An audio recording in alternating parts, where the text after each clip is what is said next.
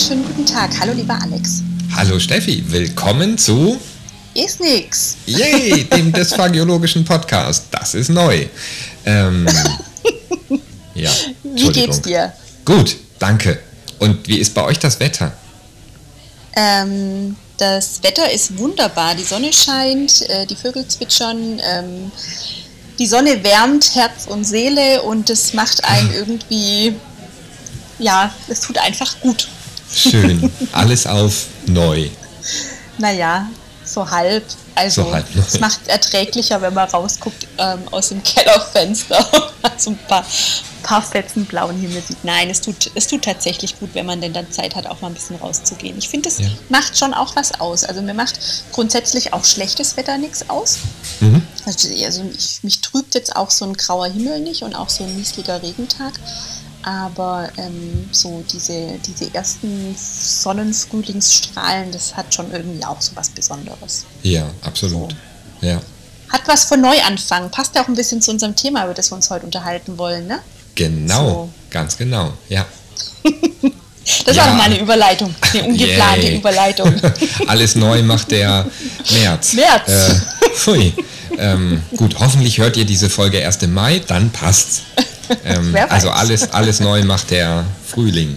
Genau. Ja. Worüber wollen wir uns unterhalten? Über Anfänger? Nee, Genau. Übers Doch, Anfangen. ja, ja. Anfänger doch schon auch irgendwie. Ja, Ja. also genau, ich habe ähm, ein Video gesehen. Ähm, also ich sehe immer ganz viele Videos, aber das, das mich nochmal so ein bisschen zum Nachdenken angeregt hat ähm, kürzlich. Und zwar von Ianessa Humbert, eine sehr geschätzte Kollegin aus den USA, die ja wirklich sehr innovativ Dysphagie-Weiterbildung betreibt und sehr fundiert sich auch mit dem normalen Schlucken ähm, beschäftigt und ähm, auch eben mit diesem Thema Weiterbildung von ähm, Sprachtherapeuten. Und sie hatte so ein bisschen die Frage aufgeworfen oder darüber sinniert in einem sehr kurzen Video, was denn so ein sehr drastischer Anfängerfehler, sage ich jetzt mal, ist von, von Kollegen, die frisch ähm, fertig sind mit ihrer Ausbildung. Ich denke, man kann das vielleicht auch ein bisschen an, auf Praktikanten übertragen und ähm, einfach so dieses, worum geht es denn eigentlich, was ist wichtig? Und da ging es um dieses Thema ähm, Supervisoren. Also wenn man jetzt anfängt irgendwo zu arbeiten und es geht um diese Einarbeitungszeit, was ist denn da wichtig drauf zu achten? Nämlich, ähm, dass man nicht nur selber interviewt wird, wenn es um die Besetzung von einer Stelle geht und um die Bewerbung, sondern dass man im Umkehrschluss auch die künftigen Arbeitgeber vielleicht interviewt und sich überlegt, okay, was erwarte ich denn von denen? Und ähm, welche Fähigkeiten müssen die denn mitbringen, dass sie mich einarbeiten können? Mhm. Und da habe ich wirklich dran äh, viel drüber nachgedacht, weil das so einen Nerv trifft, der mich schon auch viel beschäftigt, gerade auch, weil ich ja nun auch daran beteiligt sein darf, auch junge Kolleginnen und Kollegen in das Berufsfeld zu entlassen. Hm? Und da ja natürlich auch im Rücklauf immer ganz unterschiedliche ähm, Erfahrungen mitbekommen, wie läuft denn so eine Einarbeitung? Also ist es wirklich so von Tag 1, ja, du bist jetzt fertig ausgelernt, äh, hier ist dein Plan, viel Spaß? Mhm. Oder ist es wirklich so ein systematisches Einarbeiten, wo man auch die Möglichkeit hat, reinzuwachsen in diesen beruflichen Alltag? Ja. Und das finde ich schon auch echt ein spannendes und wichtiges Thema, sich darüber Gedanken zu machen. Und ich, ja, wie gesagt, ich denke, das gilt es auch für Praktikanten, für Praktikantenanleitungen. Ähm, was erwarten diese einzelnen Seiten voneinander und wie kann man vielleicht da auch nochmal mit einem anderen Blickwinkel drauf gucken, auch sich selber reflektieren. Ich habe ja auch ganz, ganz viele Jahre Praktikanten betreut, auch Kolleginnen, die Berufsanfänger waren, eingearbeitet. Ähm, du ja auch, bist ja auch ständig mit Praktikanten an deiner Seite oder mit auch mit Kollegen verschiedenster Erfahrungsstufen und einfach so dieses, worum geht's denn da? Was, was sind so wichtige Kriterien? Das finde ich, das beschäftigt mich jetzt Ja. gerade so ein bisschen. Da würde ich gerne mit dir drüber reden. Ja, gerne. Ähm, da, dazu passt halt irgendwie ja auch so ein kleines bisschen ähm, das jetzt nicht nur auf Praktikanten oder Studentinnen und Studenten bezogen, sondern auch, wenn man irgendwie eine besondere Weiterbildung macht, jetzt zum Beispiel ein FES-Zertifikat oder so, dann ist man ja quasi, weiß ich nicht, sagt, nach so einer Grundausbildung 24 Stunden, ähm, macht seine 30 Supervisionen und dann nochmal die 30 indirekten und dann ist Ja. man fertig und dann darf man ran.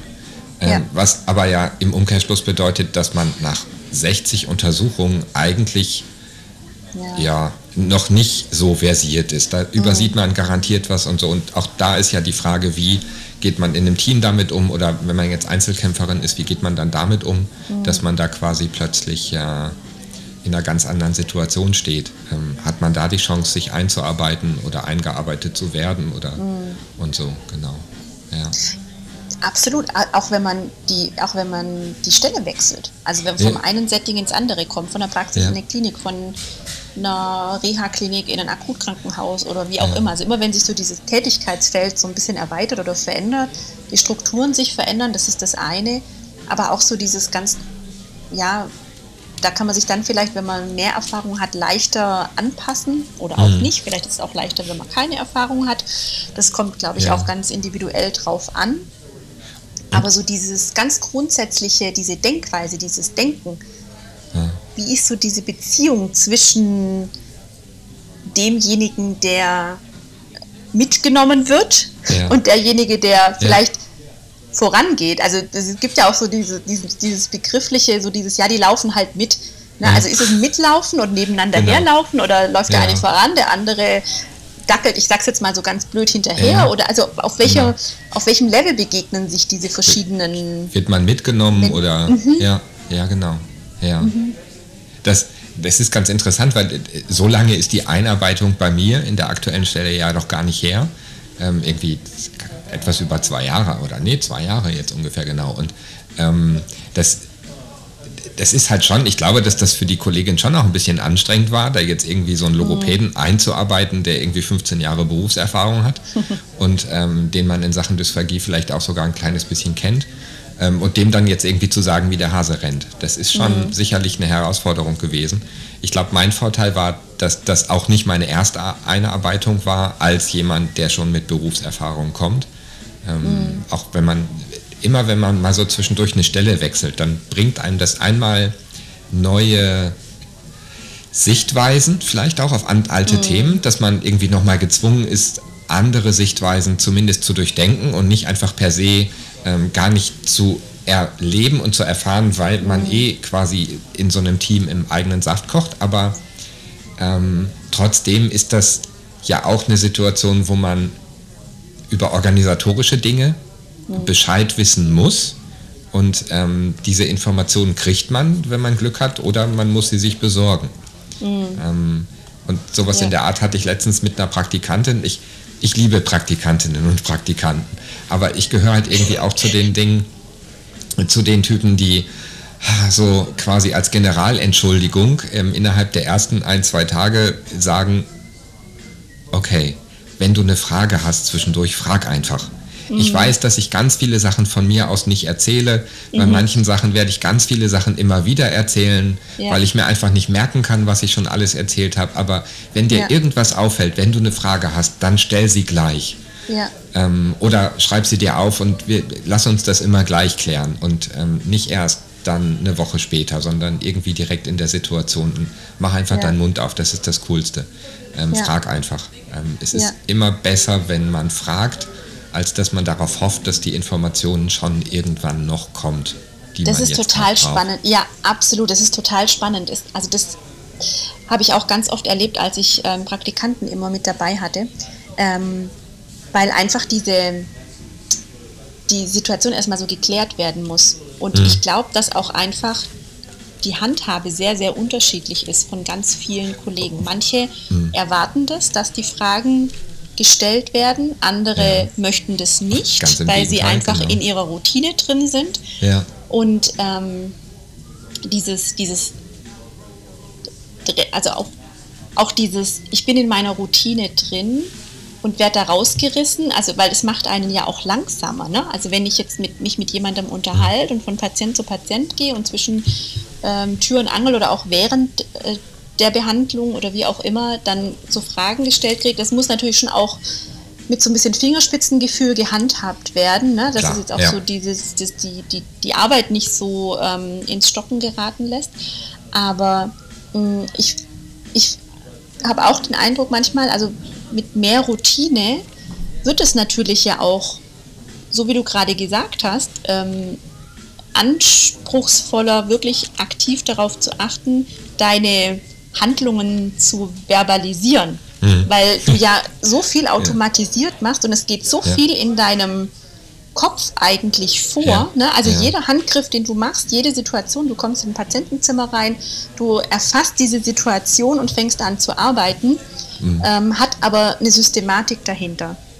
Und, und da dann im Prinzip ähm, nicht diese Handlungsgriffe automat automatisch quasi dem Praktikanten oder dem einen demjenigen, der eingearbeitet wird, überzustülpen mhm. ähm, und zu sagen, okay, jetzt kommt Schritt 1, dann 2, dann 3, dann 4 und das einfach ohne zu hinterfragen zu machen, sondern auch wirklich zu sagen, okay, warum mhm. mache ich denn jetzt das? Warum ja. äh, richte ich den Patienten so und so auf? Warum gucke ich nach dem oder nach jenem? Ähm, und das ist schon auch wirklich was, wo im Alltag, gerade wenn man vielleicht auch mehr Routine hat und das schon viele Jahre macht und das einfach mal wirklich einfach auch nicht mehr drüber nachdenkt, weil diese hm. Metaebene automatisch passiert. Aber hm. nicht, weil du nicht drüber nachdenkst und das Auto, also die, die Handbegriffe wie so ein Roboter vollführst, sondern weil man nee. sich keine Gedanken aktiv macht, warum man das macht, weil das schon so ja, in Fleisch und Blut übergegangen drin. ist. Ja, das, und, das ist auch. Äh, Entschuldigung, wenn ich dazwischen gehe, ich hatte ähm, mal vor einiger Zeit so eine Situation, dass ich bei einem Patienten war, den ich nicht kannte, den ich vertreten habe. Mhm. Und ähm, ich hatte eine Praktikantin dabei und es ging jetzt um eine Aphasie, aber wir haben dann Übungen mit dem Patienten gemacht und wir sind äh, verschiedene Wortlisten quasi durchgegangen und das hatte alles eine Struktur. Mhm. Ähm, und ich weiß, dass ich den Fehler gemacht habe, dass ich nicht erklärt habe, welche Struktur und warum ich das mhm. Ganze jetzt mache. Und ähm, die Kollegin, die diesen Patienten eigentlich betreut hat, dann beim nächsten Mal die Patientin ähm, selber wieder betreut die mhm. Praktikantin mitgenommen und dann der Praktikantin das Angebot gemacht, du kannst ja die Therapie heute machen.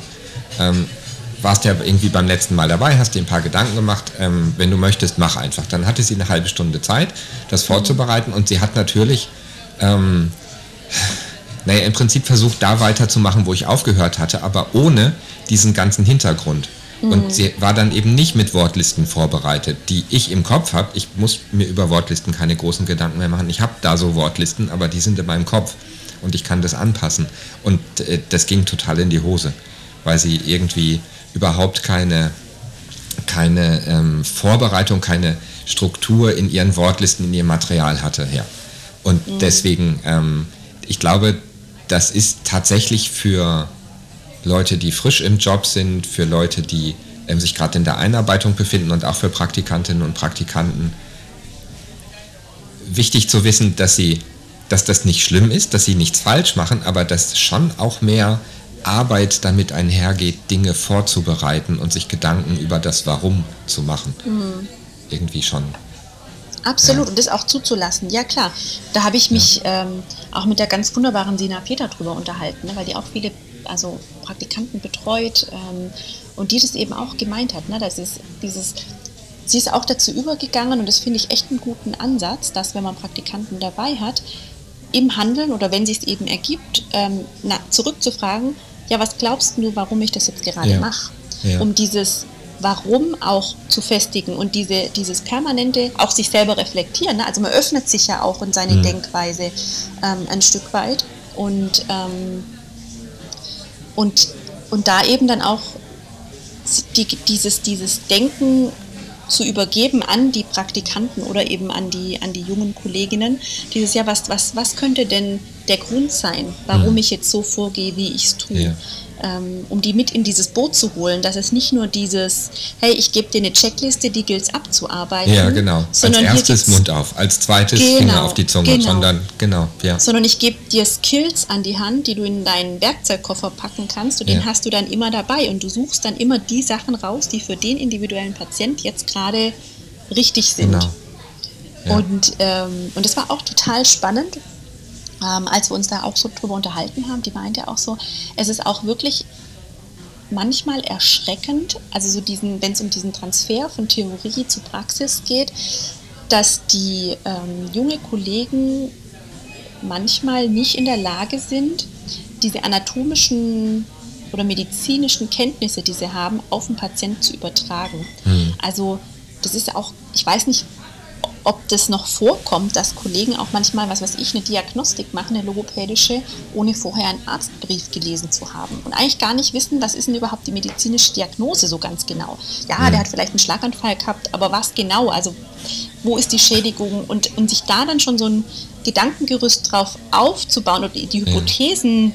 vorzuformulieren, die dann eben in der eigentlichen Diagnostik mit mhm. überprüft werden. Ja sondern dass man einfach, ja, ich mache halt meinen Hirnervenstatus, weil ich den halt, weil es sich so gehört, den zu machen, mhm. aber gar nicht abgleichen, passt es denn eigentlich zu der medizinischen Diagnose? Mhm. Und, ähm, und sie, sie hat, es, hat es eben auch erzählt, dass sie dann auch häufig so diesen, das so anleitet quasi, dass sie sagt, hier, ähm, nimm mal einen Arztbrief und guck den einfach in aller Ruhe durch und dann mhm. überleg dir, was würdest du denn logopädisch bei diesem Patienten mit dem Störungsbild erwarten, was ja. da einfach vielleicht schwierig ist oder nicht. Oh. Und das ist natürlich zeitintensiv, das ist ganz klar, aber diese Zeit muss man den Praktikanten oder auch ja einfach auch zugestehen, ne? Mhm. weil dieses im Studium, ja klar, man lernt ganz viel, ne? aber so diesen Theorie-Praxistransfer, ja. den lerne ich nur in der Praxis. Ja, genau. Den, den, den kriege ich so in der Form ja. nicht in der Fülle hin. Klar kann ich mir auch, also ich zeige meinen Studenten auch einen Arztbericht und mache das exemplarisch, ne? aber es ist halt auch nochmal was anderes. Ist, das ist ganz was anderes, genau. Und gerade ähm, du, du wirst so freundlich sein, dann halt Arztbriefe zu nehmen, die eine Substanz haben und die quasi auch echt sind. Und ähm, in der Realität, also das ist meine, zumindest meine Erfahrung, sieht man auch ganz häufig mal so Arztbriefe, wo man denkt, äh, tja, ist das jetzt wirklich derselbe Patient? Mhm. ähm, oder man quasi mit einer Hypothese ankommt und ich irgendwie schon mein Fäßgerät dabei habe, um eine Fäß zu machen ähm, und dann siehe da, ähm, das ist gar nicht erforderlich, der Patient hat doch eher sprachliche Einschränkungen, mhm. aber das Schlucken ist ganz vorzüglich. Jedenfalls ähm, glaube auch, dass das ausgesprochen wichtig ist, aber dass dieser Transfer deswegen manchmal nicht funktioniert, weil so viele Kolleginnen und Kollegen, und ich nehme mich da tatsächlich nicht aus, das auch ein bisschen vergessen in der praktischen Ausbildung. Die Frage, wir haben es ja nicht gelernt. Ja, ne? ja. Also keiner von uns hat gelernt, wie man Kollegen anleitet in der Praxis. ja, ja, genau. Ne? Ja. So. Mhm. Also das, dann, das ist irgendwie, am ersten Tag gibt es halt, hier ist dein Zugang fürs klinische Informationssystem, da findest du den Arztbrief und in meinem Kopf ist das dann abgespeichert als, sie weiß jetzt, wo der Arztbrief ist mhm. und hoffentlich weiß sie, was damit zu tun ist. Und natürlich wissen die ganzen Studentinnen und Studenten auch, was damit zu tun ist und dass man mhm. so einen Arztbrief liest. Aber die haben innerhalb der ersten ein, zwei Tage in einem neuen Klinikum, in einem Praktikum über so viele andere Dinge zu denken, dass die manchmal um 11 Uhr, wenn wir um 8 Uhr angefangen haben, montags, erster Praktikumstag, dann sind die um 11 fix und alle mhm. und eigentlich verpackungsbereit, weil da so viel auf die zugeströmt ist, dass, ja, also geh besser nach Hause. Das muss jetzt aber auch nicht, ja. das muss jetzt aber auch nicht an Tag 1 und an Tag 2 sein. Ne? Nee, also genau. das ist ja klar. Ja. Aber da, dieses systematische Aufbereiten, das ja. fehlt dann auch einfach so. Dieses ähm, und ich finde, das ist vielleicht in den ersten Tagen auch einfach mal, da reicht es wirklich einfach nur Eindrücke wahrzunehmen und dieses klassische mitlaufen und mal zugucken. Was anderes ist es ja auch eigentlich nicht. Genau. Und das ist ja auch absolut völlig in Ordnung. Ja. Und auf der anderen Seite aber auch, also ähm, fand ich es auch immer sehr schwierig oder ich bin dann auch keiner, der immer sagt, naja, so und so muss man das dann machen und das ist also dieses klassische Kochrezepte, ne? also mhm. ich meine, du weißt es und also wer mich schon ein paar Mal gehört hat, der weiß auch, dass ich bin kein nix, äh, Rezept. kein großer Fan ähm, von Koch Kochrezepten. also ich bin ein großer Fan von Kochrezepten, aber in einem anderen Kontext. Äh, genau. Wobei ich, auch da bin ich sehr so Freestyle unterwegs, ja, aber anderes Thema. Aber so dieses ähm, selber nachdenken macht schlau, mhm. ist so ein bisschen meine, meine ja. Devise. Und dann schon auch in diese richtige Richtung vielleicht mal auch schubsen und ähm, über dieses Steuern und Reagieren auf Antworten dann mhm. ja so ein bisschen in eine gewisse Richtung vielleicht auch lenken und manchmal natürlich auch Sachen erklären. Ne? Also ich finde es auch ähm, schwierig zu sagen, ja, das man muss sich alles selber erarbeiten. So. Aber manchmal nee. finde ich es ja auch ja. interessant, dass da so eine gewisse Anspruchshaltung besteht. Und da frage ich mich auch, wo das herkommt. Hm. Ähm, wenn, wenn man jetzt Praktikanten oder auch beim Einarbeiten oder wie auch immer hat. Ne? So dieses, es wird eine konkrete Antwort erwartet und Rückfragen sind nicht erwünscht sozusagen. Also ähm, ich bin hier, um das anzugucken. So, du hast kein ja. Recht, mich da jetzt Sachen zu fragen. Das, das, das gehört nicht zu meinem Praktikum dazu, beispielsweise so. Ja. Und ja, da frage ich mich dann manchmal schon, wo diese Angst herkommt, in diese Prüfungssituation, das ist ja, also dieses, dieses, diese gedankliche Prüfungssituation, und das ist ja für beide, ne? das ist ja, wenn die wenn der Praktikant den Kliniker was fragt und andersrum, dass, sich, dass man mhm. sich so wo, sofort irgendwie unwohl fühlt und denkt, oh, das könnte ja falsch sein, was ich sage. Das finde ja. ich so wahnsinnig schade, weil das ja eine Chance für beide Seiten ist, miteinander, aneinander, voneinander zu lernen. Für die Kliniker genauso dieses eigene Handeln ja. zu reflektieren, genau. wie für die ähm, jungen Kollegen, Praktikanten oder die eine Stelle neu anfangen auch, ähm, sofort von der Pike an zu lernen, dass ich immer erklären können muss, warum ich was wie tue. Genau, so. und das bewusst tun, ja. Genau. Ähm, das, ist es die Sesamstraße, die schon immer diesen Spruch hatte, wer nicht fragt, bleibt dumm? Ja, ne? Ich glaube Egal. ja. Aber ja. das ist ja irgendwie schon auch so ein, so ein, so ein eingefahrener Spruch. Und mhm. der ist in, in, in, beide Sachen, in beide Seiten richtig. Ähm, mhm. Ähm, dass wenn, wenn ich so mit einer Studentin oder ähm, auch auf Fortbildungen mit, mit den Teilnehmerinnen und Teilnehmern rede und dann irgendwie in dieses Gehabe verfalle, dass ich eben keine direkten Antworten gebe, sondern unhöflicherweise mit Gegenfragen ähm, reagiere, dann mache ich das ja aus einem ganz bewussten Grund. Und mhm. immer, es ist wirklich immer so, dass die Leute die Informationen haben. Es mhm. fehlte halt immer nur irgendwie eine Verknüpfung, irgendeine mhm. Verschaltung, irgendein ein ganz kleines dünnes Kabel, mhm. das noch umgelegt werden musste. Und das kann ich mit meiner Gegenfrage mhm. ähm, umlegen. Und dann macht es bei vielen, ah, mhm. natürlich. Und dann rattert ganz viel ab. Und das, glaube ich, ist viel nachhaltiger gespeichert, als mhm. ähm, wenn die mich fragen, was mache ich denn, wenn das Gaumsegel sich nicht hebt? Und ich Aber sage Ansaugübungen.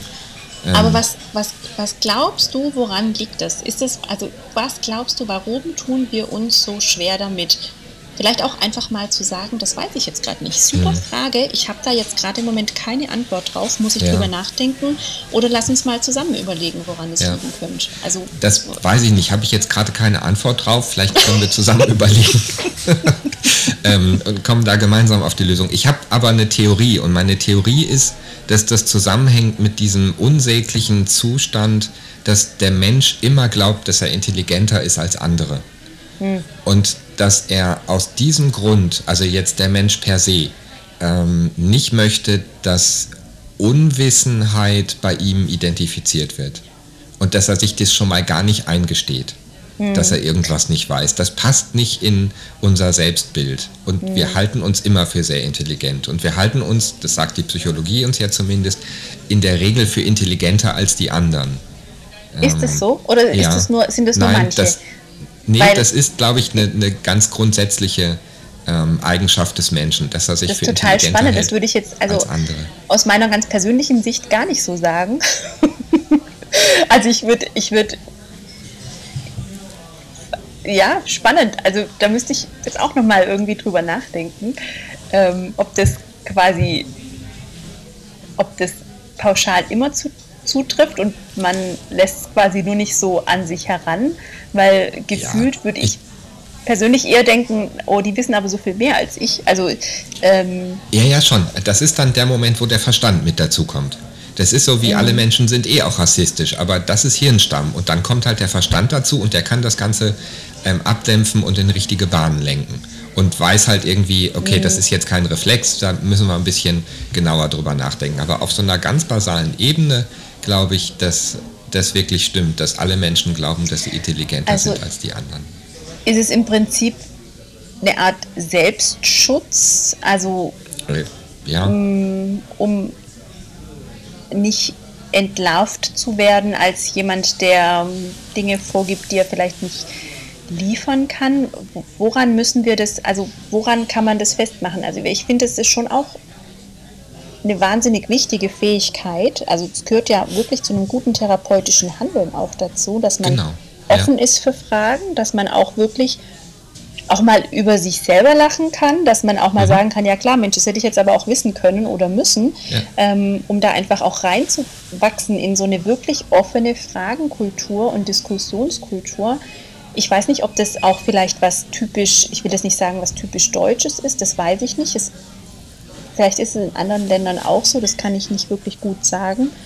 Ähm, aber so diesen Satz, also wenn ich das schon höre, egal in welchem Kontext, ja, das haben wir schon immer so gemacht, da, da, da stellen sich mir halt auch einfach die Nackenhaare ja, auf. Also das, da tue ich mich echt schwer damit.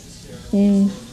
Und um nochmal so zu diesem, also zu dieser Ursprungsfrage oder zu diesem Thema zurückzukommen, also so dieses, was, was gibt man denn dann quasi jungen Kolleginnen mit? Also wie können die denn herausfinden, diejenigen, die da jetzt gegenüber sitzen, gute Anleiter sind, Praxisanleiter oder nicht. Ich meine, gut, in einem Praktikum ist es vielleicht nochmal was anderes wie bei einem Arbeitsplatz, wo ich mich jetzt als Berufsanfänger ja. irgendwie bewerbe. Aber also dieses bringt es was nachzufragen, ja, wo habt ihr denn gelernt? Also wie, was könnt ihr mir liefern? Wie kann ich mein kritisches Denken irgendwie anregen hier? Weil das ist ja wirklich das ist ja, wenn, wenn so jemand kommt, ne, als Berufsanfänger und der, mhm. der, der achtet drauf, wie ist denn die Qualifikation von meinem Anleiter?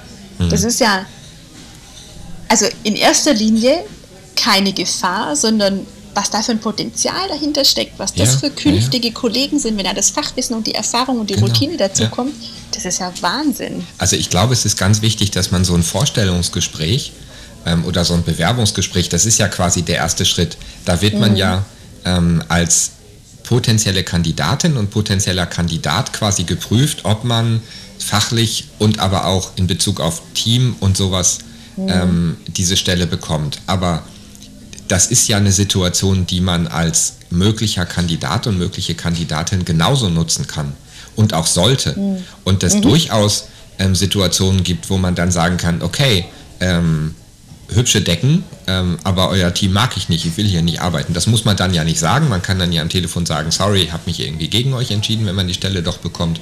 Ähm, oder wenn man sie eh nicht bekommt, kann man glücklich sein. Aber diese, oft ist es ja verbunden, so ein Bewerbungsgespräch mit so einem halben Tag Probearbeiten oder dass man mal mit durchs Haus genommen wird. Und ähm, ich zum Beispiel, und ich verrate da wahrscheinlich kein Geheimnis, ich achte schon darauf, ob diejenigen, die sich gerade bewerben, ähm, quasi mitmachen oder ob sie einfach nur zuschauen. Ob mhm. sie jetzt in, bei einer, in einer Therapiesituation auch mit, mit dabei sind, also oder ob sie nur Beobachter sind. Und je mehr Beobachterinnen und Beobachter sie sind, desto unwahrscheinlicher wird es, dass sie den Job bekommen. Mhm. Aber ich kann ja als möglicher Kandidat in der Situation auch schauen, wie reden die denn mit mir? Und mhm. ähm, wie, wie begleiten Sie sprachlich das? Ich bin ja gerade jetzt hier als Zuschauer dabei. Wie begleiten Sie das, was Sie tun? Mhm. Ähm, spielen Sie mir dann eine Theatershow vor oder nehmen Sie mich auch mit? Sagen mir irgendwie auch, na, hier im Haus machen wir das so und so, weil, ähm, wie würdest du das denn machen? Also gehen die mit mir in ein Gespräch und wollen mhm. dann auch wissen, ähm, wie ich das sehe, wie ich das mache, warum, weshalb. Mhm. Aber halt kommt es zu einem Gespräch auch auf so einer ähm, Ebene über Therapieinhalte. Und wenn mir das gefällt, dann wird es sicherlich in der Einarbeitung ähnlich sein. Sonst kann ich in der Einarbeitung auch durchaus mal sagen, hey, ähm, bei meinem Vorstandsgespräch war das so und so. Und jetzt ist das so kacke. Äh, jetzt ist es nicht mehr so schön. Ähm, können, können wir dieses, können wir das nochmal. Hm. Ich glaube, das ist tatsächlich schwierig, also das mh, hm, so so strukturiert irgendwie zu beurteilen, weil es ja oft mhm. einfach gerade bei jungen Kollegen ja echt eine wahnsinnig aufregende Situation auch ist und die Sachen auch mhm. anders bewertet werden. Aber ich glaube, wenn man sich im Vorfeld so einen Fokus legt, was ist mir wichtig, was, mhm. was will ich, also worum geht es mir eigentlich bei dem Arbeitsplatz? Und dann kann man durchaus vielleicht tatsächlich in einem Bewerbungsgespräch auch schon mal ähm, fragen, wie läuft denn die Einarbeitung ab? Wie mhm. wird denn umgegangen mit Fragen oder ähm, dass man so ein Gespür dafür vielleicht einfach auch kriegt. Und ich glaube, noch einen Schritt vorher ist es erstmal wichtig, dass man sich bewusst wird darüber, ähm, dass man in diese Richtung überhaupt denken kann. Ja, ja, genau. Ja, und, und nicht nur dieses, okay, ähm, so und so wird es gemacht, ihr übernehmt es jetzt oder ihr macht es jetzt einfach so ähm, und das war's. mhm. sondern dass man wirklich auch sagen kann, ja, mir wäre es schon auch wichtig, dass ich die Kollegen oder die Praxisanleiter, Anleiterinnen, Anleiter fragen kann, warum sie was tun und ja, warum sie was machen. Genau. Und, ähm, und da dann auch die Chance habe, offen darüber diskutieren zu dürfen. Ähm, das das finde ich schon auch wichtig, dass man da wirklich drüber nachdenkt. Das heißt ja nicht, dass man hier ankommen muss und sagen kann, so, also ich bin jetzt hier die neue Praktikantin, ich möchte gerne dies, das, das und jenes. Ne? Das ist natürlich schon auch klar. Man muss sich da in dieses e Team auch anpassen, eingliedern und wie auch immer. Also das ist ja unbenommen, ja, ne? also, dass man. Aber so man, man bringt doch auch unglaublichen Wert mit. Also sowohl mhm. als neue Kollegin, die direkt von der Fachhochschule oder von der Uni kommt, ähm, aber auch als Praktikantin oder Praktikant. Ähm, man ist gerade aktuell mit aktuellen Ergebnissen der Forschung und so weiter mit Hintergrundinformationen versorgt und kommt damit in eine Klinik, ja, hoffentlich, im, im, Best Case, ja. ähm, und kann die mitbringen, kann das anbieten, kann mhm. halt sagen, ja, da ähm, gibt es gerade Studien oder da gibt es in der Forschung was, ähm, was mhm. man, da haben wir uns ja auch schon mal drüber unterhalten, für jemanden, der ähm, so einen Fulltime-Job in der Klinik hat, oft nebenbei ja. an Informationen zu kommen, gar nicht mehr so leicht ist. Absolut. Und Praktikanten bringen das quasi mit. Mhm. Druckfrisch, hoffentlich. Ja. ja. aber in der Regel ja schon.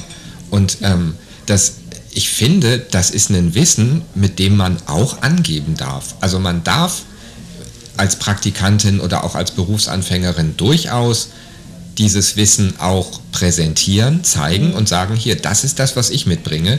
Ähm, lass uns doch mhm. gemeinsam das mit Erfahrungen und mit Informationen und mit, mit wie auch immer verknüpfen, um daraus ein gemeinsames Wissen zu machen. Das ist ja nicht nur ein Geben und das, nicht nur ein ja, Nehmen, genau. sondern das, mhm. beide geben und beide nehmen. Und ja. beide können daran wachsen.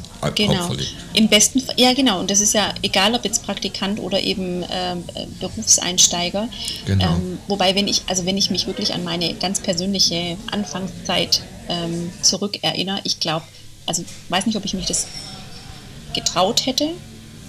Ähm, ich habe es aber auch nicht gelernt, so darüber nachzudenken. Und ich meine, das muss ja auch gar nicht sein, ähm, wie wird mit Fragen umgegangen. Also man kann ja auch einfach fragen, okay, wie, wie bildet ihr euch hier fort? Wie ja. guckt ihr, dass ihr auf dem Stand äh, bleibt oder was sind so die Herausforderungen oder wie auch immer. Ähm, und ich glaube, auch da ist es in dem Fall dann eben die Aufgabe von dem Lehrpersonal vermutlich oder auch von den ähm, ja, von wie auch immer, also schon darauf, dafür zu sensibilisieren und zu sagen, hey, achtet doch einfach darauf. Ihr könnt mhm. euch doch vielleicht die Stellen auch einfach aussuchen, wo ihr das Gefühl habt, da werdet ihr mit eurem Potenzial gesehen und könnt da auch wachsen. Und ihr genau. seid nicht einfach nur, das hört sich immer so, so komisch an, aber ähm, jemand, der jetzt halt so und so viele Patienten übernimmt und ähm, Pläne abarbeitet. Ja. So, also es ist so, so, ein, so ein Verständnis auch von, von Arbeit. Und natürlich ist es so, dass natürlich die, die strukturellen Veränderungen das immer schwieriger machen. Ne? Also die Anforderungen an den Alltag Klar, und so weiter. Ja. Die Zeitfenster sind immer kürzer, die Pausen zwischendurch sind kürzer, es werden immer mehr Patienten pro Tag. Das ist gar, also da brauchen wir nicht Klar. drüber sprechen. Nee, das ist, das ist wahnsinnig schwierig und eine Herausforderung. Ähm, das heißt, man muss wirklich einfach gucken, wie kann man die Berufsanfänger, Praktikanten bestmöglich darauf vorbereiten und als hm. Kliniker oder Praktiker wirklich auch nochmal drüber nachdenken, okay, was kann ich denn überhaupt bieten? Nicht nur, was mhm. möchte ich von einem Praktikant, sondern was kann ich bieten? Weil das ist ja unsere Zukunft. Wir wollen ja, ja im besten genau. Fall irgendwann mal Kollegen ja. haben, die dann bei uns anfangen, ähm, die die Fähigkeiten schon mitbringen. Und wie sollen ja. sie es denn anders, anders erwerben, wenn nicht mit unserer Unterstützung? Genau. Ja. Dann kommt irgendwann eine erfahrene Kollegin und man verdreht die Augen, boah, wo hat sie das denn gelernt, so ein Blödsinn? Ähm, und auf der anderen Seite bringt man aber anderen neuen Kollegen, die vielleicht irgendwann woanders arbeiten, ähm, auch nicht wirklich was bei. Ja? Das, äh, hm. wie man es in den Wald ruft, kommt halt yeah. irgendwann auch wieder. Ja, und ich so, fand es total spannend, dass die Nessa und also ich, genau, ich glaube mir, ähm, äh, so als, als Abschluss ähm, einleiten, das fand ich einfach total ähm, schön, dass sie gesagt hat, dass quasi, ähm, dass man den Interviewer interviewen soll mhm. im Prinzip und auch ja. quasi in die Richtung nachfragen soll, hey, was habt ihr denn für eine fachliche Qualifikation? Genau. Was kann ich denn bei euch lernen? Und wie darf ja. ich bei euch lernen? So. Das finde ich schon, fand ich ähm, sehr, sehr spannend und ich glaube, da haben wir noch ganz viel Potenzial uns immer weiterzuentwickeln, obwohl sich da wahrscheinlich in den letzten 20 Jahren, weiß nicht, was sich da verändert hat oder nicht. Das wäre spannend, da die Erfahrungen von unseren Hörerinnen und Hörern auch zu, Oh ja. ähm, zu bekommen, sowohl als Praktikumsanleiter oder Einarbeitender als auch von der Praktikantenseite oder der, ähm, der Seite derjenigen, die eingearbeitet wurden. Von dem her, Ja, schreibt es gerne in die Kommentare. tatsächlich jetzt gerade in der Einarbeitung sind. Ne? Irgendwie, das Mhm. sind ja viele äh, Fachhochschulen, die jetzt ähm, abgeschlossene Bachelor-Logopädinnen genau, und Logopäden in Ja. die freie Wildbahn entlassen haben. Genau. Ähm, wie geht's euch mit eurer Ja. Einarbeitung? Genau. Ähm, gerne unter Pseudonym, schreibt nicht euren echten Namen. ähm, nur als kleiner Tipp. Ähm, ja. Ja, spannendes Ja, Thema auf jeden Fall. Ich könnte mich mit dir noch Fälle. sehr, sehr lange darüber unterhalten. Vielleicht kann man das auch nochmal ähm, aufgreifen, ähm, Ja. irgendwann mal. Also für Aber- alle die, die jetzt gerade ein Déjà-vu hatten, wir haben uns ja über ein ähnliches Thema Ja. auch schon tatsächlich mal unterhalten, als es äh, so darum ging. Mhm. wie ist denn das so mit der Wissensvermittlung und ähm, bringt einem das als jemand, der Wissen weiterträgt, auch was, eben diesen Job zu machen und warum und dieses Geben und Nehmen, darüber haben wir uns ja tatsächlich schon mal unterhalten, aber Mhm. das jetzt gerade mit Studentinnen und Studenten, mit Berufsanfängerinnen und Berufsanfängern, Mhm. war halt irgendwie nochmal so eine Fortsetzung ähm, aus Anlass dieses Videos. Wenn ich Mhm. es finde, ähm, ich glaube, es ist bei Instagram TV von INSH Hambert, dann packe ich den Link in die Beschreibung. Sehr gerne. Folge. Sehr, sehr gerne. Ja. Alles klar. Dann würde ich Also. sagen, da denken wir jetzt nochmal ein bisschen drüber nach und gucken, wie wir da ähm, vielleicht diesen Link zwischen Theorie und Praxis und äh, Ausbildung und klinischem Alltag nochmal vielleicht ein bisschen weicher gestalten können. Genau. Und ein was bisschen netter. unsere, ja, was unsere von jedem Einzelnen so die Verantwortung ist. Und ähm, wir verabschieden uns, würde ich sagen. In, ja, ja, oh, mein Stichwort, warte. Ähm, in diesem Sinne, stay hungry. Stay tuned. Tschüss. Tschüss. Tschüss. Hast du gerade gute Nacht gesagt? Hab ich? Ja, ich Ich weiß. Nein, hast du nicht. Okay. Tschüss. Hab ich?